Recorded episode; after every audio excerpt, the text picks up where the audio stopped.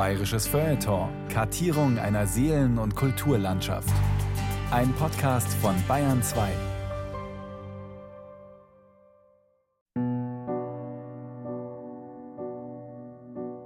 Bei mir ist es, als wenn Sand gestreut worden wäre. Asche und eine dicke Schicht auf meinem Leben und meinen Gefühlen lege und kein Blühen mehr aufkommen lasse. Es geht ihr miserabel. Der Erste Weltkrieg hat den Künstlerkreis des Blauen Reiter zersprengt. Franz Marc und August Macke sind gefallen. Ihr Liebhaber und Lehrer Wassili Kandinsky ist ihr nicht, wie versprochen, ins schwedische Exil gefolgt, sondern hat sich klammheimlich verdrückt. Der Malerin Gabriele Münter zieht es den Boden unter den Füßen weg. Also sie war schon sehr verzweifelt. Also man muss ja sagen, ihr großer Wunsch war ja, dass er persönlich nochmal auftaucht. Und man kann sich ja vorstellen, also sie schreibt ja auch 1922 noch einen 40-seitigen Brief. Und wenn man den durchliest, kann man es eigentlich gar nicht fassen, dass sie immer noch so voller, ja, voller Wut und Hass eigentlich noch gegen Kandinsky ist. Das zweite Leben der Gabriele Münter von allen Reisen hierhin zurück. Eine Sendung von Justina Schreiber.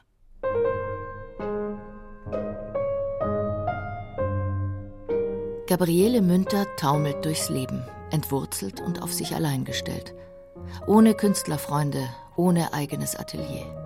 1920 kehrt sie aus Skandinavien nach Deutschland zurück und pendelt unentschlossen zwischen ihrem Sommerhaus in Murnau, Münchner Pensionszimmern und Schloss Elmau, wo der charismatische Theologe Johannes Müller esoterische Krisenbewältigung anbietet.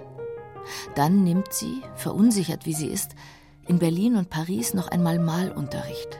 Die Kontakte zu alten Bekannten und Kolleginnen tun ihr gut. Aber im Januar 1927 notiert die knapp 50-Jährige in ihr Tagebuch, dass sie sich immer noch bei lebendigem Leibe begraben fühlt.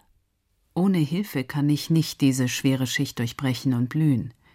Jemand muss kommen und aufkratzen und wegschaufeln, dass es wieder wachsen und leben kann.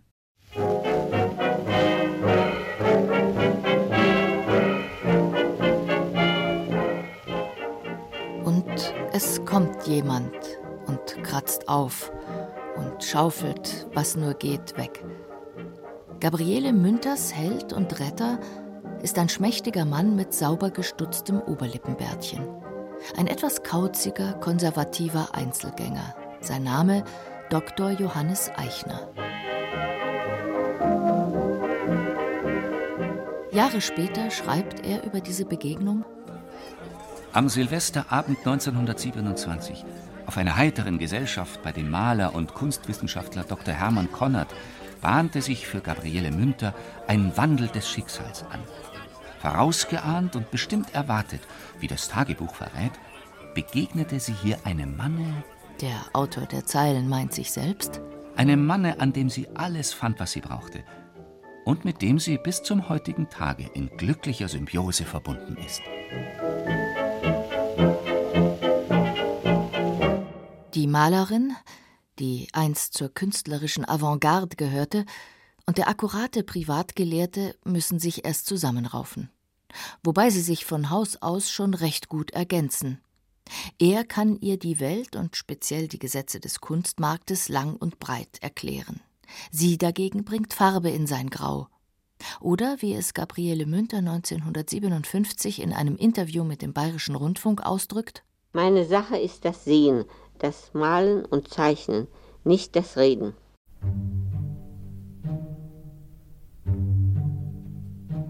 Dass sich Gabriele Münter wegen Kandinsky immer noch hängen lässt und kaum mehr malt, missfällt dem verkopften Philosophen und Kunsthistoriker. Kurz nachdem er sie kennengelernt hat, sieht Eichner 1928 in der großen Berliner Kunstausstellung einige ihrer Bilder aus der Epoche des Blauen Reiter. Unverzüglich weist er seine neue Bekanntschaft zurecht. Mir scheint, dass Sie Ihre beträchtlichen Talente und Ihre echte Künstlernatur nur wegen einer vielleicht kleinen inneren Hemmung rosten lassen.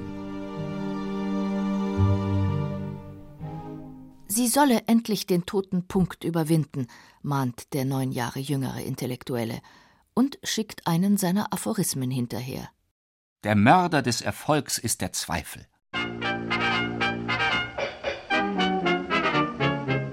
Und dann, auf einer mehrmonatigen Reise nach Paris und an die Côte d'Azur, zu der Eichner dazustößt, gewinnt Gabriele Münter in der Tat wieder Freude am Malen. Sie blüht auf. Allerdings nervt sie bald das Genorgel ihres Begleiters. Denn der Kunsthistoriker bemängelt ihren impulsiven, dem inneren Erleben folgenden Stil.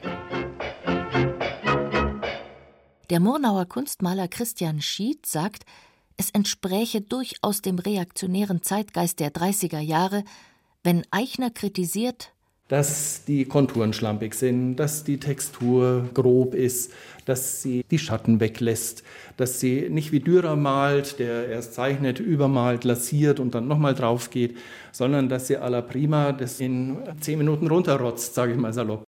Eichner tut der Künstlerin Unrecht. Aber seine Kritik fordert sie heraus. Noch 1957 nach fast 30 Jahren Lebensgemeinschaft scheint Gabriele Münter seinen Vorwurf entkräften zu wollen, dass sie ohne Plan spontan die Leinwand bemalt. Im Radiointerview liest sie einen offenbar vorbereiteten Text vor, in dem sie ihr künstlerisches Vorgehen beschreibt. Wer aufmerksam meine Gemälde betrachtet, findet in ihnen den Zeichner. Trotz aller Farbigkeit ist ein festes zeichnerisches Gerüst da. Meist zeichne ich meine Bilder mit schwarzem Pinsel auf die Pappe oder Leinwand, ehe ich an die Farbe gehe. Zugrunde liegt in der Regel eine kleine Bleistiftskizze, die ich unter dem Eindruck des Motivs gemacht habe. Das grüne Haar einer Frau, das leuchtende Orange der Olympiastraße zwischen München und Garmisch. In kühnen Farbkompositionen lädt Münter Landschaften und Objekte mit außergewöhnlichen Stimmungen auf. Beziehungsweise andersherum. Mit sicheren Strichen überträgt sie emotionale Ereignisse ins Bild. Eichner dagegen argumentiert pragmatisch. Wie düster wirkt der schwarze Baum vor der weißen Mauer, wo der Trend doch eher zu gefälligen Postkartenmotiven geht. Gewinnen Sie die Freude am schön gestalteten, stilvollen. Das Ideal bleibt doch die Harmonie.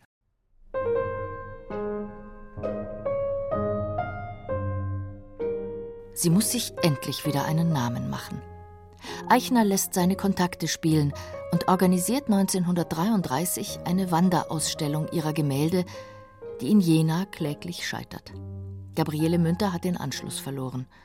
Weder die neue Sachlichkeit noch der neue Realismus liegen ihr. Und mit den Nationalsozialisten beginnt eine Ära, in der die einst so gefeierte Moderne als entartet abgestempelt wird. Eichner lanciert Besprechungen und steuert ihre Rezeption, indem er sie zur naiven, volksnahen Künstlerin erklärt, die weniger abstrakt als durchaus gegenständlich malt. Aber das Echo bleibt gering, sagt die Kunsthistorikerin Sandra Uhrig, die Leiterin des Schlossmuseums Murnau. Sein Wunsch, dass sie sich ein bisschen mehr anpasst, dass sie ein bisschen gefälliger malt, rührte eben auch daher, dass er den Wunsch hatte, dass sie nicht ganz in Vergessenheit gerät, also dass sie präsent bleibt. Es müssen überhaupt erst irgendwo Leute aufgestöbert werden, die ihre Arbeiten kapitalistisch als einen bestimmten Geldwert gelten lassen. Eins ist schnell klar. Mit Johannes Eichner, dem Bedenkenträger, gewinnt Gabriele Münter keinen Seelenverwandten und auch keinen romantischen Liebhaber, sondern vielmehr ein treues Gegenüber, an dem sie sich abarbeiten kann. Dass er sie manchmal mehr verunsichert als stärkt, geschenkt.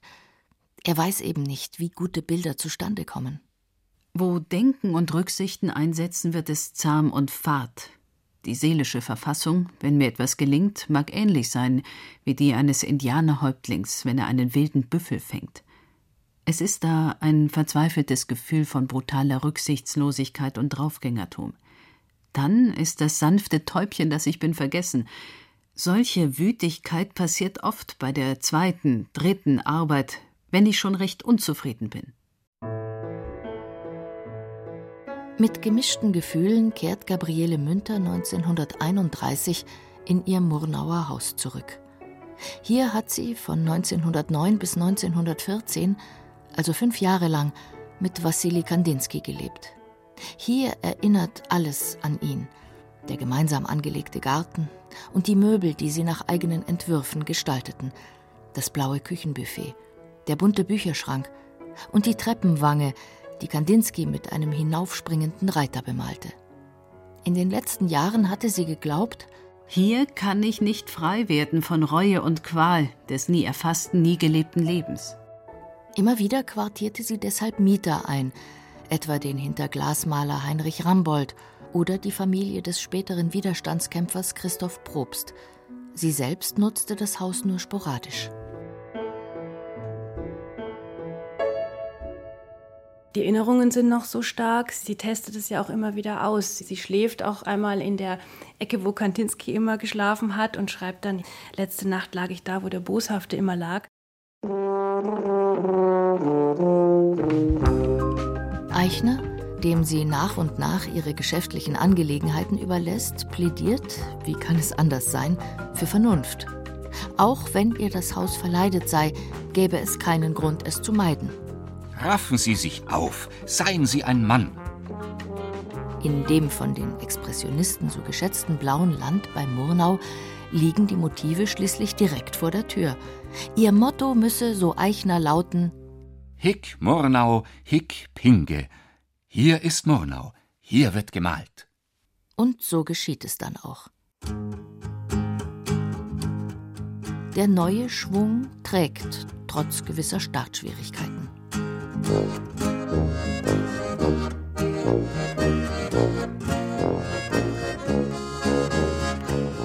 Das rote Walmdach, der gelbe Putz des Kellergeschosses, die blauen Fensterläden, die Blumenbeete.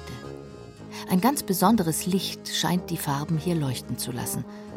Und vom ehemaligen Küchenfenster hat man immer noch denselben malerischen Blick auf Schloss und Kirche des Oberbayerischen Marktes, wie einst Münter mit Kandinsky und 20 Jahre später dann Münter mit dem dienstbaren Eichner im Gefolge. Hier das Entree. Man muss sich vorstellen, dass das Haus noch mehr mit den Eichen zugewachsen war. Auf der anderen Seite hatte man, da ist das einzig alleinstehende Haus westlich der Bahn war, einen freien Blick aufs Wettersteingebirge, aufs Moos. Wer heute das Münterhaus besichtigt, ahnt angesichts des Idylls nichts von dem Kampf, den die Malerin mit sich und ihrem neuen Lebensgefährten ausfechten muss, bevor sie in Murnau gemeinsam heimisch werden. Eine Zeit lang müht sie sich vergeblich, das Haus zu verkaufen. Vielleicht läuft der Absatz ihrer Bilder in der Stadt ja besser. Mittlerweile produziert sie schließlich mehr als hundert Gemälde jährlich. Blumenstillleben, Landschaften mit Häusern, Bäumen und Bergen, Bauernkinder. Heute erzielt jedes dieser Spätwerke sechsstellige Beträge. Damals aber, im Juli 1935, leidet die 58-Jährige unter der mangelnden Nachfrage. Dabei versucht sie, auf Anraten ihres Sekretärs und Opas, sogar naturalistischer zu malen. Dennoch gibt es meist nur Weißkohl aus dem Garten zu essen. Sie hat unendlich bescheiden hier gelebt. Es macht sich niemand mehr eine Vorstellung. Das erzählt die Hebamme Emmy Zöpf, die zwei Jahre nach Gabriele Münters Tod ihr Haus bezog, in einem Interview mit dem Deutschlandsender Kultur. Ich habe es noch erlebt und ich habe ja auch gesehen, nachdem ich das Haus bezogen habe, wie bescheiden sie hier im Haus gelebt haben. Zunächst aber macht sich die Malerin noch Hoffnungen. Wenn sie in München wohnen würde, fände sie vielleicht auch wieder Anschluss an Künstlerkreise. Eichner jedoch, der von einer kleinen Rente und geringfügigen Zinserträgen aus einem Erbe lebt, fürchtet jegliche Art von Chaos. Er bevorzugt den Rückzug aufs Land. Den Weg, den es zu beschreiten gilt, hat er ihr ja bereits klar gewiesen. Sie müssen die vielen Motive bearbeiten, die ich Ihnen auf die Seele gebunden habe. Die volkstümlichen Gestalten, den Sepp mit dem Kind auf dem Schoß, die alte Ahne, halb Hexe, halb Sibylle, den Mann auf dem Acker, es kommt zu einer echten Krise zwischen den beiden, die sich übrigens bis zuletzt mit sie anreden. Erst als Eichner, der meist noch in Berlin lebt, 1936 die Initiative ergreift und auf eigene Kosten Toiletten und ein Bad und sogar eine Heizung in das Murnauer Haus einbauen lässt, gibt sie ihren Widerstand auf und kehrt für immer, wie er es ausdrückt, von allen Reisen hierhin zurück.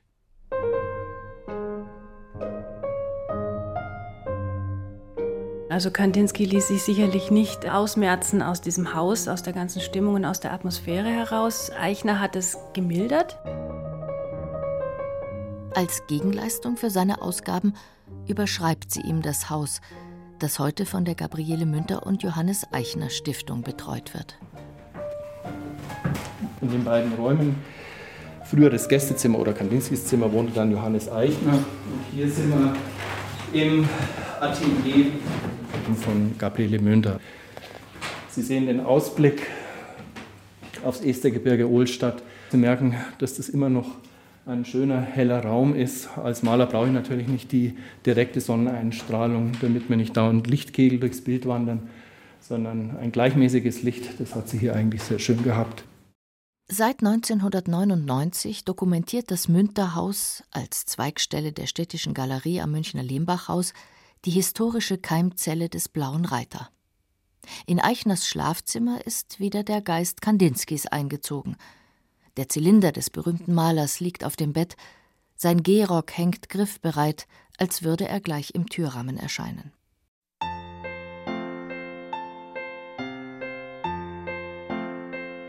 Die 28 Jahre, die Eichner an der Seite Gabriele Münters in Murnau verbracht hat, spielen in dem Haus heute eine untergeordnete Rolle. So entfernte man etwa die Veranda, die der Privatgelehrte anbauen ließ. Die rekonstruierte ursprüngliche Gestaltung erzählt jetzt wieder von der Zeit, als im Herbst 1911 am Küchentisch der programmatische Almanach des Blauen Reiter entstand, als die Malerkollegen Franz und Maria Mark Alexei von Jawlensky und Marianne von Werewkin ein- und ausgingen. Als Kandinsky die abstrakte Malerei entwickelte und Gabriele Münter an seiner Seite zu ihrem ganz besonderen Stil fand. Fürs Malen hatte ich in Kandinsky, der 1902 mein Lehrer wurde, große Maßstäbe vor mir und schließlich bin ich dazu herangewachsen, die Farbe auch so selbstverständlich und unangestrengt zu beherrschen wie die Linie.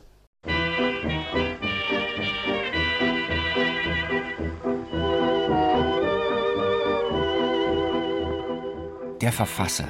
Also Dr. Eichner. Der Verfasser hat nicht selten dem Werden eines Werkes beigewohnt.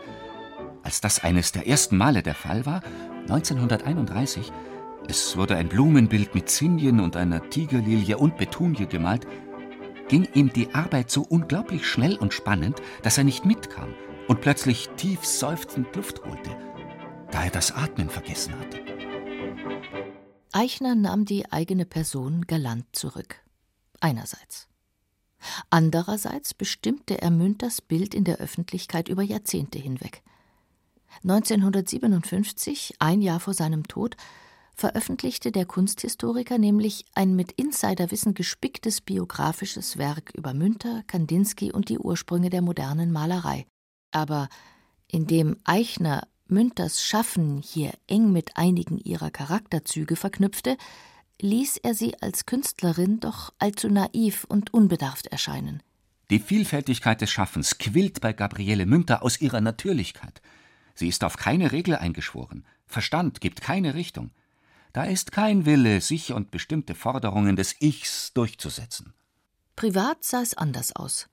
Das gar nicht so schwache Weib begegnete den ewigen Belehrungen des kleinen Opa, der an alles denkt, mit Humor. Nur manchmal zog Münter den kürzeren, wenn er mal wieder bis ins letzte Detail eines Bildes mitzureden versuchte.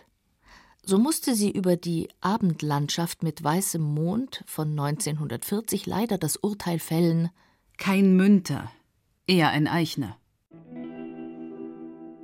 Mü und Ei, wie sie sich nannten, zogen sich seit 1938 komplett aus der Öffentlichkeit zurück.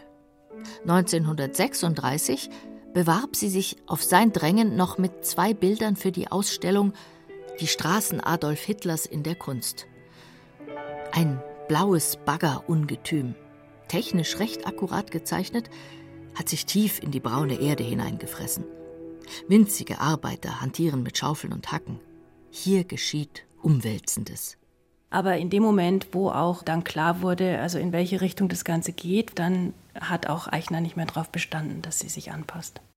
Vielmehr vermieden sie jeden Wirbel, auch um den Millionenschatz in ihrem Keller nicht zu gefährden. Denn in dem Raum, in dem heute die Garderobenschränke für die Besucher des Münterhauses stehen, lagerten mehr als 90 frühe Werke Kandinskis, die sie über all die Jahre gerettet hatte. Johannes Eichner und Gabriele Münter, die ich übrigens noch vom Grüß Gott sagen her kannte, schafften es, die Bilder vor den Nazis und den amerikanischen Besatzern zu verbergen, um sie 1957 der Städtischen Galerie am Lehmbachhaus zu schenken. Die Murnauer Hebamme Emmy Zöpf erzählte 1991 im Deutschlandsender Kultur, dass die Malerin im Ort eine vollkommen unscheinbare Außenseiterin gewesen sei. Die Frau Münter, man hat sie schon gelassen, man hat ihr nichts getan, aber von ihrer Kunst hat man überhaupt nichts verstanden. Sie hat schon versucht, Kontakt aufzunehmen mit der Bevölkerung, vor allen Dingen in der schlechten Zeit, als sie auch nicht mehr das Geld hatte, um Lebensmittel zu bezahlen. Dann hat sie doch den Geschäftsleuten angeboten, man soll ihr ein Bild abkaufen und sie würde das dann verrechnen. Aber die haben kein Interesse dran gehabt und haben gehofft, dass sie im nächsten Monat bezahlen kann. Und die Bilder haben sie wieder zurückgeschickt. Der Florist Andreas Müßig leitet heute das Blumengeschäft der Familie in Murnau. Bei seiner Großmutter holte Gabriele Münter damals Obst und Gemüse. Und? Mein Großvater war bei den Blumen und da gab es natürlich unglaubliche Blumenbeete und Mohn und Zinien, die sie so geliebt hat. Und da hat er ihr quasi Blumen gegeben aus dem Mohnfeld oder vom Zinienfeld. Da hat sie also dann auch drum gebeten und das hat sie eben auch für ihre Blumenstillleben hergenommen.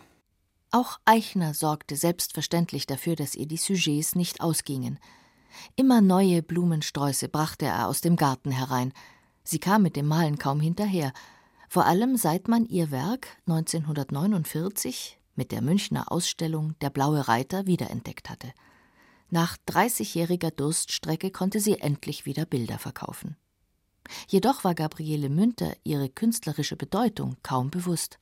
Sie sah sich mehr als Zeitzeugin und als Mitglied der berühmten Künstlervereinigungen, also Neue Künstlervereinigung München oder die Gruppe um Mark und Kandinsky als Blauer Reiter.